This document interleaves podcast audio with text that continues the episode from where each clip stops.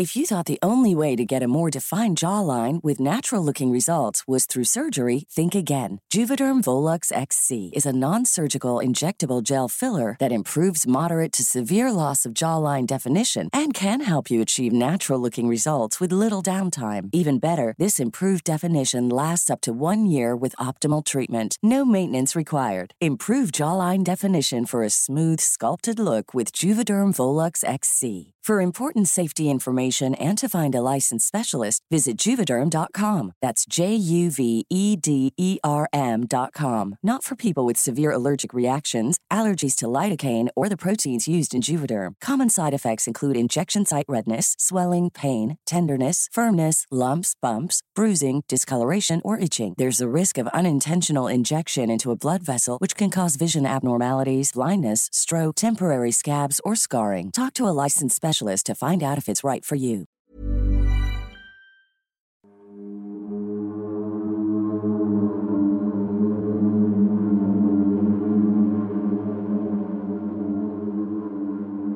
Cuando despierta, enfrente de él ve un hombre completamente negro, vestido de negro, alto y delgado. José se espanta y le dice, ¿quién eres? No pierdes, no prestes atención, no prestes atención, no prestes atención. No, Dios mío, no, yo, yo, no, yo. Estoy muy frío. Literalmente es la primera vez que me quedo sin palabras. Nunca había escuchado ese audio. Mm, Me siento muy incómodo al respecto. Em, no sé qué decir, de verdad me quedé muy, muy frío. Hola a todos, bienvenidos al Anti-Podcast. Yo soy Miguel y estoy aquí con Cass para contarles una historia de terror. ¿Qué nos vas a contar el día de hoy, Cass? El día de hoy, Miguel, te voy a contar la historia de Josué, del programa de radio La Mano Peluda. ¿Has escuchado Uy. hablar de ese programa Sí, antes? sí, sí, claro. Cuando yo era un niño, y seguramente pues tú también, eh, no nos dejaban ver ese programa. Bueno, no nos dejaban escuchar, porque era un programa de radio de terror. Era un programa en el cual la gente se comunicaba por una llamada telefónica y contaba su caso. Y eran casos muy crudos a veces. Y creo que el de Josué es el más rudo de todos. Así es, Miguel. El programa era narrado por Juan Ramón Sáenz. Él era el locutor, pero curiosamente, él primero estudió Derecho. Y se fue más por la parte criminalista, sin embargo él sentía que hacía falta algo en su vida, algo que le llenara. La parte creativa, quizá. Exacto. Entonces se fue a California y montó un programa de radio allá y le fue relativamente bien. En ese momento él descubre que realmente su pasión son los medios de comunicación. El 13 de agosto de 1995 es cuando se crea el programa La Mano Peluda. Sin embargo, Juan Ramón no fue el primer conductor. El primer conductor y que estuvo por cuatro años al frente del programa fue Víctor Manuel Barrios Mata. Es cuatro años después, es decir, en el 99, cuando llega Juan Ramón y realmente sucede el boom del programa. De verdad, él era una persona que estaba prácticamente destinada a este tipo de programas. Era como si fuera nato, me explico. Llega él a dirigir el programa de radio y el ranking sube brutal. ¿A qué, ¿A qué lo atribuyes tú? Porque ya tenía cuatro años el programa, ¿no? Lo que dices. Sí. Y yo recuerdo que sí era muy envolvente. A pesar de que no me dejaban verlo, recuerdo perfectamente que era como hablar de la mano peluda en aquellos años. Quizá la gente no tiene el contexto porque son muy jovencitos tal vez. Y para ellos el internet es algo muy gráfico y que nos ven constantemente. Pero en ese momento, el que sea un programa de radio que solamente estás escuchando, deja muchísimo a la imaginación. Y creo que gran medida del éxito del programa fue ese. Pero ¿a qué le atribuyes ese cambio que hubo tan grande? En efecto, Miguel, tienes toda la razón. ¿Por qué fue tan envolvente? De hecho, era tanto lo mediático que fue esto, que no solamente era primer lugar a nivel nacional, también había muchos radioescuchas, incluso de Estados Unidos. Era algo, un fenómeno tremendo. Yo lo atribuyo a que Juan Manuel era una persona sumamente respetuosa. El hecho en cómo narraba las cosas siempre era muy empático. De entrada, la idea del programa no solamente era entretener, sino también tratar de ayudar a las personas. ¿A qué me refiero? Las personas entendamos que llamaban en una situación de angustia.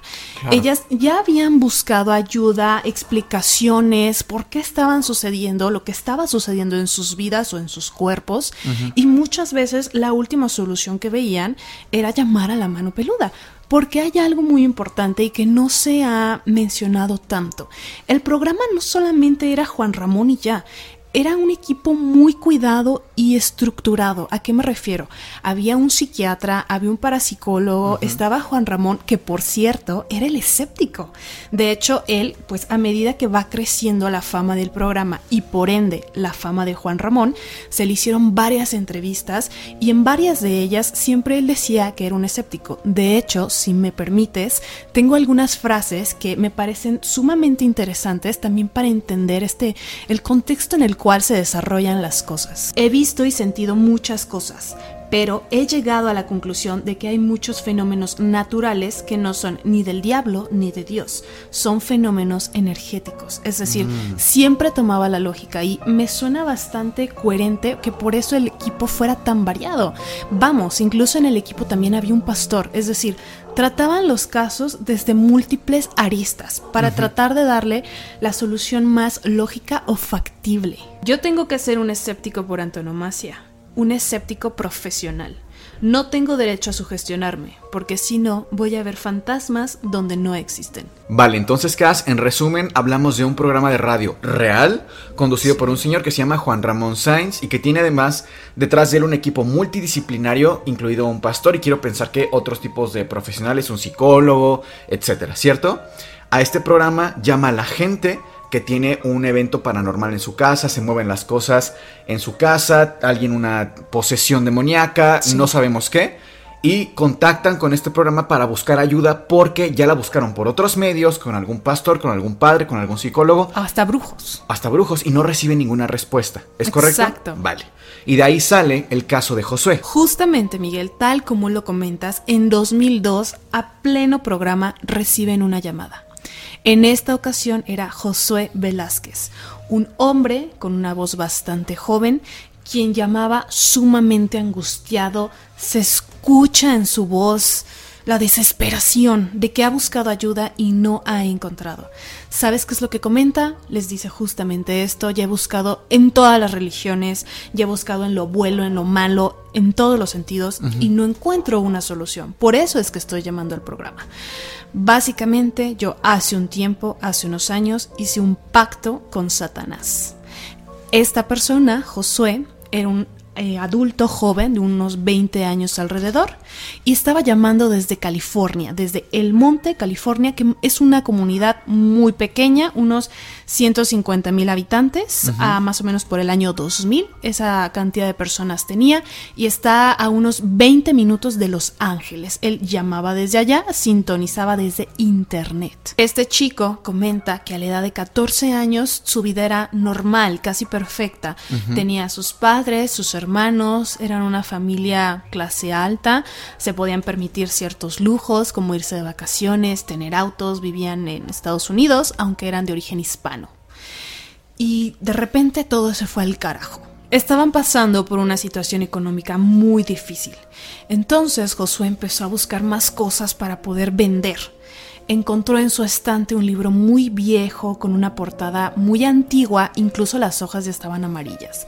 El título del libro era El Gran Grimorio de Lucifugo Rofocale. ¿Habías escuchado esto antes? En mi vida había escuchado de esto, es un suena como algo en latín. Exactamente, estaba escrito en latín y básicamente es un libro que funge como un tutorial para invocar a un demonio inferior a Satanás y poder hacer un pacto con él. Que desde ahí no sería tan raro porque sí tenemos conocimiento histórico de que los grimorios vaya que han existido y son una especie de compendios que hacen por bruja o por aquelarre, ¿no? Entonces ahí es donde documentan sus conocimientos que pueden ir desde herbolaria, desde cómo utilizar tal planta de forma curativa, hasta algunos ejercicios de invocación, etc. Cosas más oscuras. Sí, claro. Oye, Cas, pero ¿sabemos si específicamente este grimorio sí existió, si es real? Sí, claro, Miguel. De hecho, actualmente lo venden hasta en Amazon. Wow. Tengo el contexto. Es un libro que se creó en Francia del año 17-18, no se tiene el autor ni la fecha exacta y mira lo que tengo aquí. Este libro funge como un tutorial paso a paso de cómo hacer un pacto por medio de Lucifugo, quien por cierto es el ministro del infierno, para concederte cuantos deseos y riquezas quieras.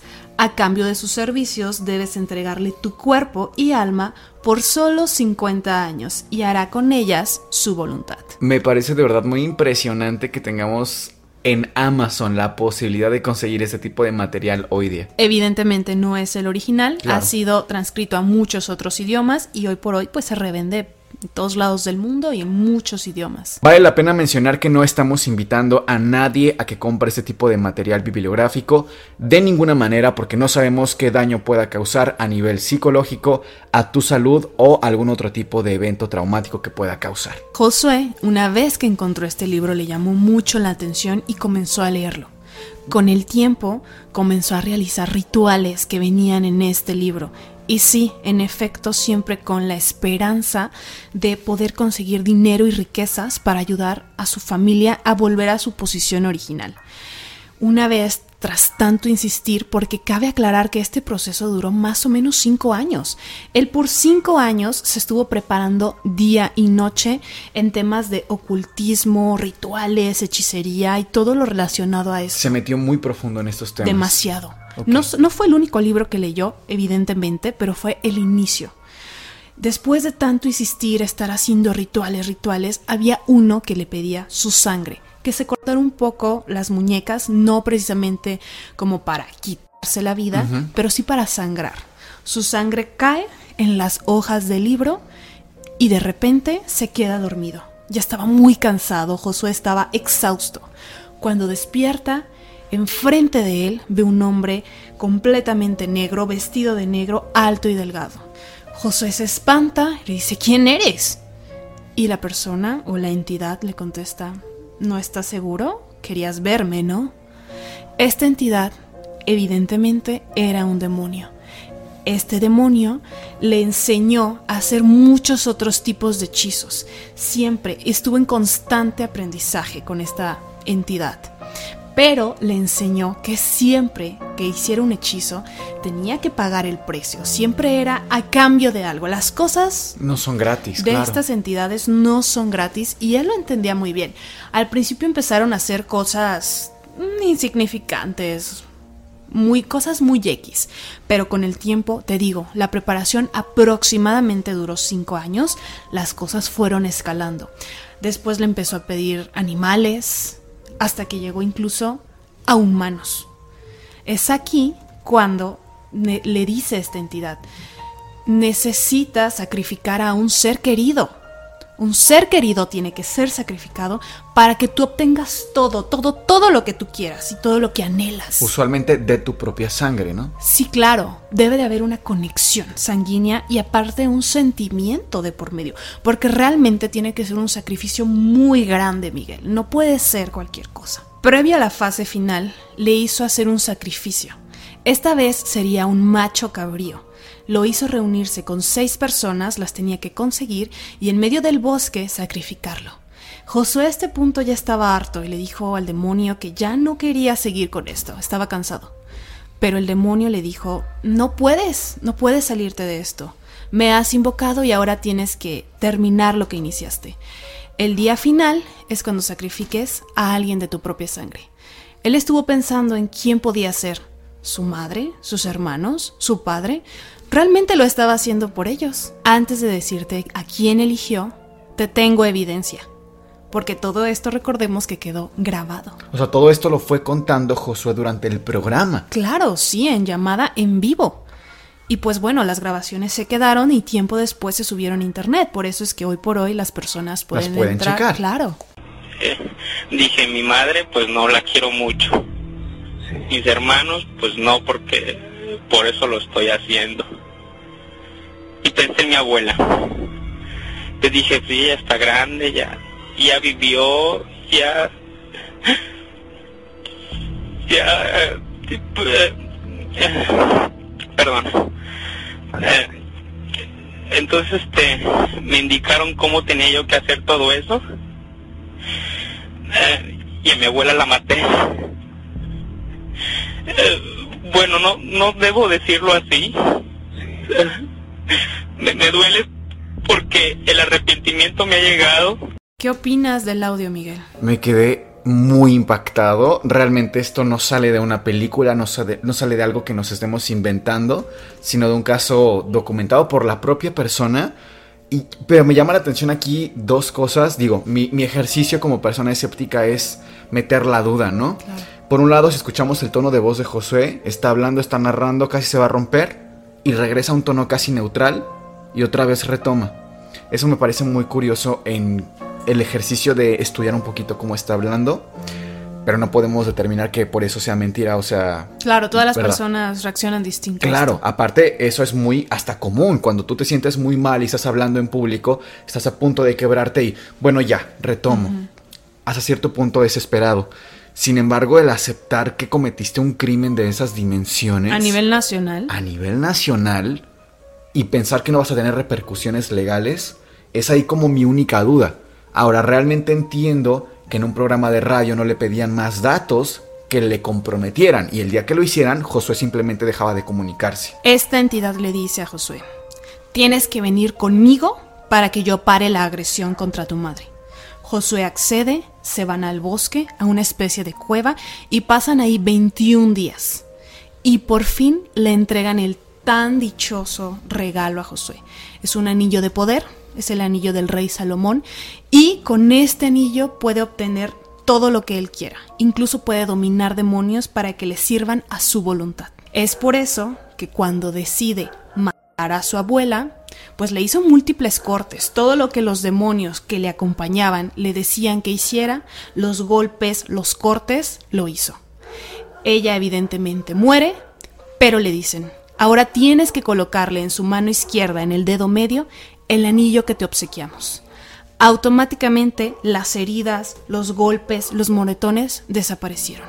Era como si Josué no hubiese hecho absolutamente nada. Cuando llegan los médicos a documentar la muerte, estos registran muerte por causas naturales.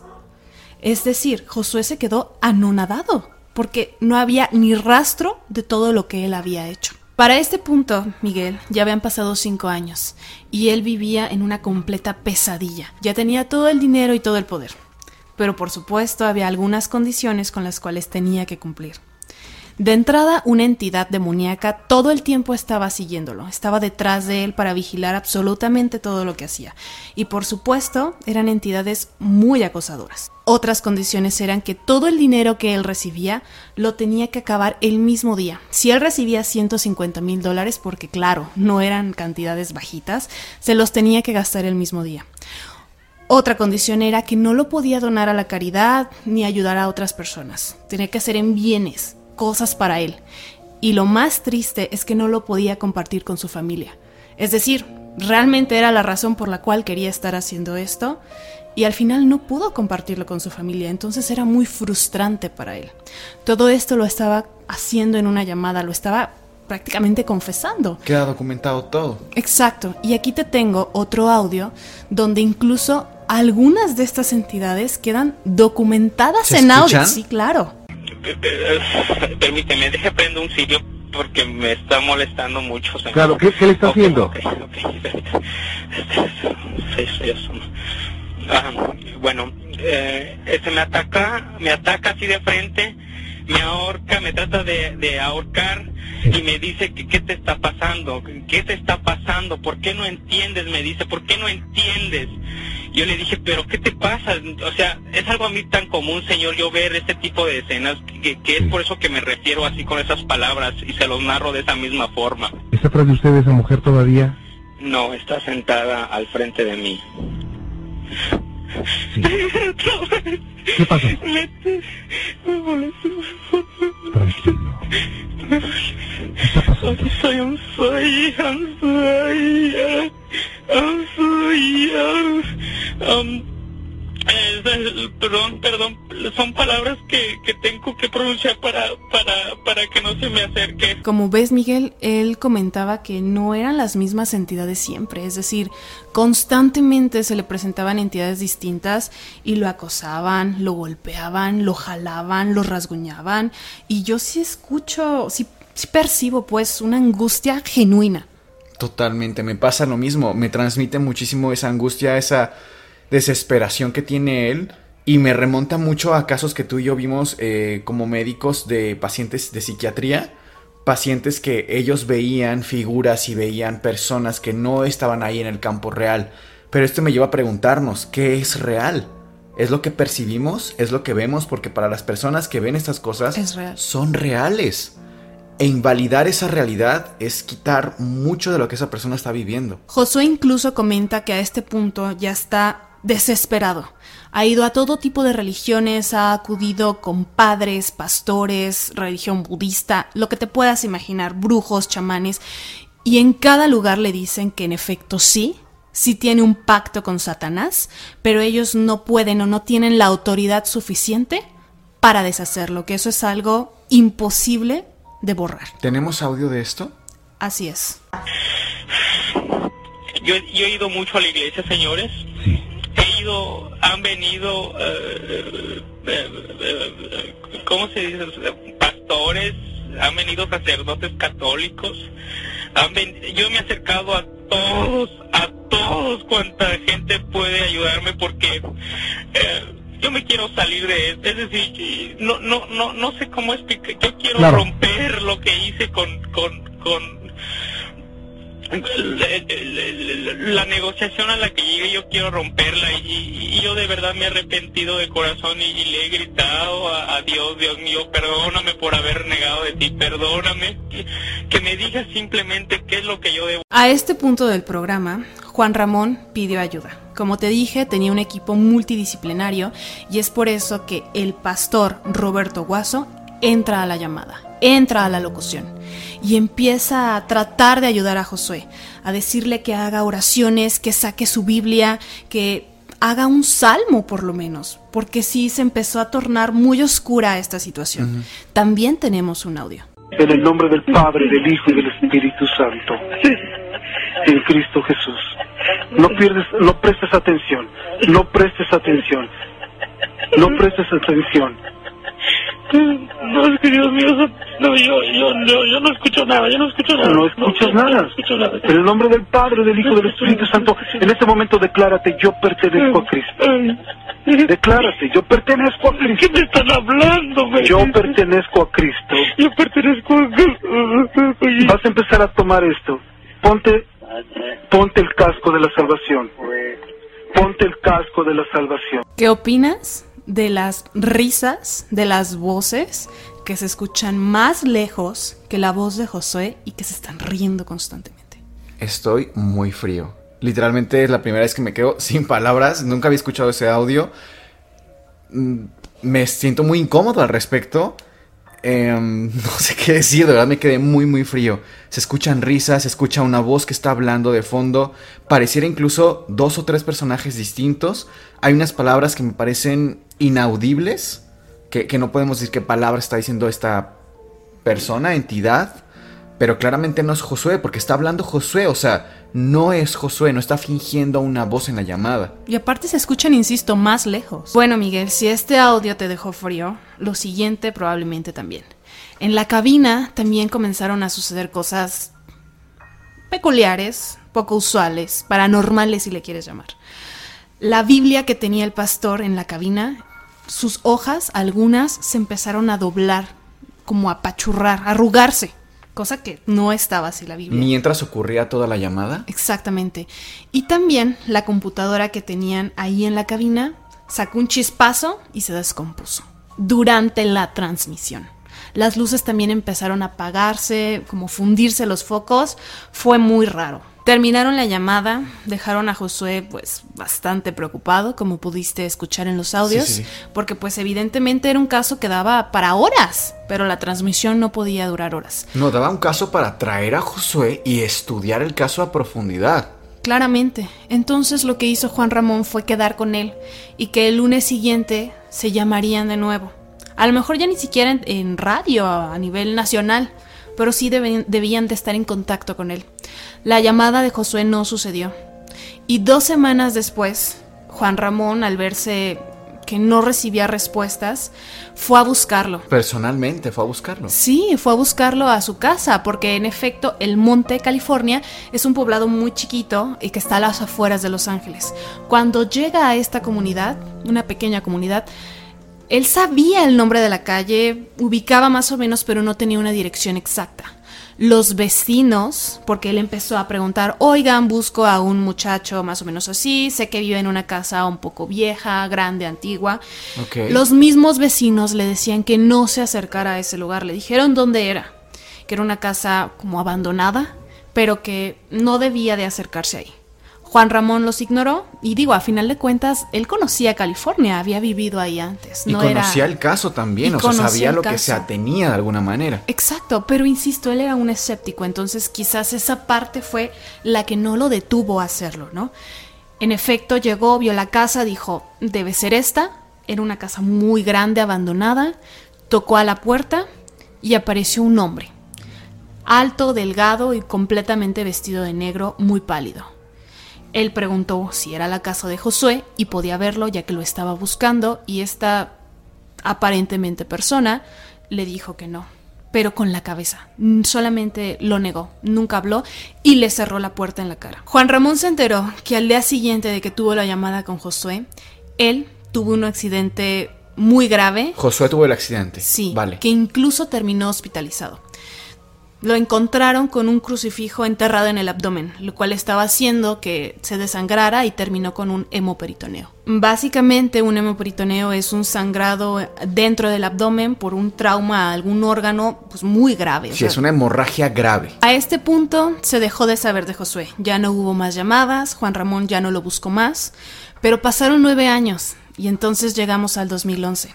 No se sabe si fue Josué quien contactó a la televisora TV Azteca o fue TV Azteca quien contactó a Josué, pero querían hacer una entrevista con él para retomar el caso y ver qué es lo que había pasado a lo largo de estos nueve años. A este punto, Juan Ramón ya no trabajaba en la mano peluda. Seguía existiendo el programa de radio, pero ya era conducido por otra persona. Ahora Juan Ramón formaba parte de un programa también muy famoso, pero ahora ya en televisión, llamado Extra Normal. ¿Alguna vez lo escuchaste? Lo escuché, pero la verdad no me encantaba. Sí creo que tenía muy poca credibilidad en general. Y los casos pues no se comparaban con los que tenían antes, ¿no? Sí, en efecto, yo también conocí el programa, pero no era seguidora como tal. Sin embargo, lo invitan a Josué a este programa, a Extra Normal, para hacerle la entrevista. Josué acepta bajo ciertas condiciones. Lo primero es que su cara no podía ser revelada ante cámaras, es decir, su cuerpo sí, pero siempre como filmando desde atrás, ¿me explico? Ok. La otra es que la ubicación donde sería la entrevista no podía ser revelada ni antes, durante ni después de la entrevista. Y por último, Juan Ramón Sáenz tenía que estar ahí en la entrevista. La cadena televisiva aceptó las condiciones de José. La entrevista se pactó y se hizo. Durante la entrevista lo primero que se hizo fue retomar el caso Josué, cómo había sido, un pequeño resumen, y también contó que había estado haciendo esos nueve años perdido donde nadie supo nada de él. Lo que él estuvo haciendo fue seguirse documentando, enseñando más, aprendiendo más acerca de brujería, hechicería, demonología, ocultismo. Siguió, digamos, por el mismo camino. Estaba vestido con una piel de animal, como podemos ver en el video, y también tenía un hueso humano colgando. Esto le servía a manera de protección, o al menos él Es lo que él creía. Exactamente. Incluso en la entrevista en algún momento tiene una pequeña, por decir en duración, una convulsión, con un lapso de tiempo muy pequeño. Mientras la entrevista sucedía, a Juan Ramón se le captaba nervioso, se ponía sus manos en el abdomen, entrelazaba los dedos, tiene una actitud, se dice, un poco extraña. Incluso personas que se dedican a esto del comportamiento humano Corporal. corporal, comentan que tenía una actitud reacia, un tanto que algo estaba No sucediendo. quería estar ahí, tal vez, ¿no? Quizás. Pero para mí, lo más intrigante del caso es que la mayoría de las personas que participaron en esta entrevista terminaron mal. Incluso Juan Ramón, al día siguiente de la entrevista, fue llevado al hospital de urgencia y falleció. Él falleció el 29 de mayo de 2011 por peritonitis, que terminó en sepsis. El camarógrafo del reportaje, Luis Ernesto González, también fue hospitalizado al día siguiente por una infección gastrointestinal. ¿Al día siguiente de la entrevista? Sí. Él no falleció, pero sí estuvo hospitalizado varios días. Uno de los reporteros del programa, Mario Estrada, tuvo un accidente automovilístico mientras regresaba de Guadalajara hacia Ciudad de México. Incluso estuvo paralítico por algunos meses después de ese accidente automovilístico. Wow. Y por último, Roberto Guaso, que recordarás era el pastor que le dio indicaciones a Josué en la llamada principal, murió días después de Juan Ramón, aunque como tal el pastor no acudió a la entrevista. Pero estuvo muy unido al caso, ¿no? Exactamente. Entonces, de alguna manera tuvieron finales extraños, trágicos y curiosamente todo prácticamente después. Dentro del mismo contexto. Exacto, fueron las mismas personas que participaron inmediatamente después de la entrevista.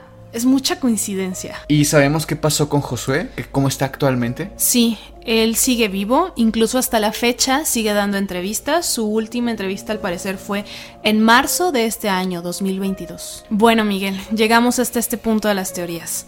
Te cuento las dos principales que se tienen por popularidad. ¿Vale? La primera es que todo fue una serie de coincidencias, que las muertes que ocurrieron después de la entrevista fueron meras coincidencias. La otra teoría, que es mucho más oscura, es que Josué a este punto en la entrevista en 2011 seguía teniendo este pacto con este demonio. Y este demonio le pidió un alma a cambio, pero no podía ser cualquier alma. Tenía que ser un alma con la que ya estuviese en contacto previamente y que estuviese relacionada con el tema. En efecto, recordarás que Juan Ramón fue a buscar a Josué personalmente hasta su casa en California. Y un hombre se le apareció enfrente cuando tocó a su puerta. Presumiblemente un demonio. Exactamente. Juan Ramón le contó esto a Josué, de que él lo había ido a buscar.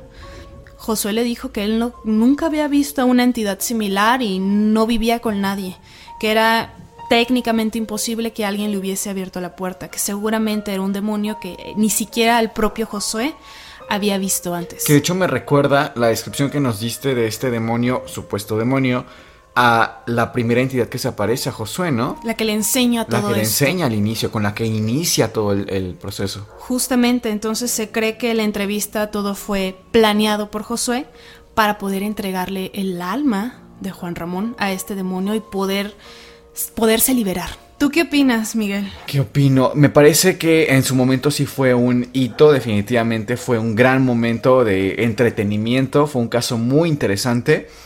Pienso que, o sea, entendido que puede ser verdad o puede ser falso. En la parte falsa, creo que si fue así, si no fue real, para alguien sí lo fue, quizá para Juan Ramón, quizá todo fue armado de tal suerte que incluso el propio Juan Ramón pensara que fue real lo que estaba escuchando, estas voces, estas risas, la desesperación de Josué. Ahora, siendo muy honestos, Josué no parece un actor, no parece alguien con una preparación teatral. Llama la atención el nivel de veracidad que hay en su discurso como para pensar que está actuando. Eh, sin embargo, claro que siempre hay que dudar, tanto de un lado como del otro. El tema de los fallecimientos sí me parece demasiada casualidad. Ahora, lo que yo sí pongo en tela acá de juicio es, hemos visto casos con documentados en los que los demonios mm, quiten la vida a personas. Que yo sepa, no. De hecho, eso es una de las grandes interrogantes en el tema de las posesiones demoníacas para mí. ¿Por qué les gusta o por qué necesitan o por qué optan por poseer personas? Creo que es un ejercicio más de ir contra la voluntad más divina que Dios le da al hombre que se libre albedrío. Yo me voy por esa inclinación un poco más quizá filosófica, pero específicamente quitar vidas creo que es un plano mucho más terrenal que no han tocado sistemáticamente, por lo menos no que sepamos de forma documentada. Creo que es un caso que si bien es interesante, hay muchas lagunas. ¿Tú qué opinas? Aquí vale la pena comentar algo, Miguel. ¿Te acuerdas que te comenté que durante la entrevista Juan Ramón tenía una actitud extraña y se entrelazaba las manos? y Sí, las como que estaba incómodo. Sí, sobre su abdomen, incluso hay evidencia de eso. Bueno, tengo la teoría más bien de que él a este punto ya estaba sintiendo dolor por la peritonitis. Incluso pacientes que Mm. yo llegué a ver en urgencias justamente llegaban pues prácticamente con las manos sobre el abdomen para tratar de aminorar el dolor. Y pues sí para mí me hace desde la parte médica todo el sentido del mundo que al día siguiente hospitalizado por peritonitis. Pues claro que en el momento de la entrevista ya estaba en esta posición antiálgica, ¿no? Tratando de disminuir el dolor mientras hacía su trabajo. Sí, que además para quizá un poquito de contexto para las personas que nos escuchan, una peritonitis no se da nada más porque sí, sino que hay un proceso infeccioso inicialmente local, por ejemplo, en el apéndice, ¿no? Un apéndice que se inflama, que está tapado, empieza a, pues sí, a edematizarse, a inflamarse como tal, hasta que llega a reventarse. Se revienta dentro del abdomen y nos causa un proceso infeccioso más generalizado, pero dentro del peritoneo, por eso se llama peritonitis. Y respecto a todo lo demás acerca de Josué, sí creo que existe la posibilidad de que se pueda llevar a cabo este tipo de pactos. Al final de cuentas, esto de los demonios, la demonología, es algo que está documentado desde hace cientos, miles de años, es decir, y por múltiples culturas, distintos idiomas, y al final retratan incluso prácticamente lo mismo. Los Sí. demonios en una religión y en otra se parecen, y al final ellos pintaban o dibujaban lo que veían o lo que escuchaban. Entonces, sí me llama mucho la atención. Yo no descarto la idea, la posibilidad de que eso pueda ser cierto, de que este tipo de libros, que insisto, no recomendamos eh, utilizar, comprar, adquirir, porque creo que sí tienen un contexto, una connotación que sí te puede llevar a cosas inimaginables, O literalmente. por lo menos a la- una sugestión muy fuerte, particularmente en personas más sensibles o que tengan ciertas ideas que sean fácilmente sugestionables, sí puede ser peligroso a la salud incluso, no hablemos de algo paranormal. Una persona que tiene un trastorno esquizoide, por ejemplo, una persona que está muy eh, angustiada, muy estresada, que se empieza a meter en estos temas, definitivamente puede afectarte a nivel salud, claro que sí. A mí me encantaría, Cas, que en algún momento tal vez tomemos el tema aquí en el antipodcast sobre el origen del diablo. Creo que es un tema históricamente súper interesante. Como bien dijiste, en muchas culturas se describen cosas muy similares, a pesar de estar a cientos y miles de kilómetros. Es muy interesante. Eh, sin embargo, pues bueno, déjenlo saber en los comentarios. Dejamos el sistema de propinitas aquí en el antipodcast. Pulsando el botón de unirme o el de gracias y dejan sus 10 pesitos, sus 15 pesitos, como ustedes deseen. Muchas gracias por estar. If you're looking for plump lips that last, you need to know about Juvederm lip fillers. With Juvederm Volbella XC and Juvederm Ultra XC, your lip look, whether it's subtle or bold, can last up to one full year with optimal treatment and no additional maintenance. Find a licensed specialist and see if it's right for you at juvederm.com today. That's J U V E D E R M.com. Add fullness to lips in adults over 21 with Juvederm Volbella XC or Juvederm Ultra XC. Do not use if you have severe allergies or a history of severe allergic reactions, or if you're allergic to lidocaine or the proteins used in Juvederm. Tell your doctor if you have a history of scarring or taking medicines that decrease the body's immune response or that can prolong bleeding. Common side effects include injection site redness, swelling, pain, tenderness, firmness, lumps, bumps, bruising, discoloration, or itching. As with all fillers, there's a rare risk of unintentional injection into a blood vessel, which can cause vision abnormalities, blindness, stroke, temporary scabs, or scarring. For full important safety information, visit juvederm.com.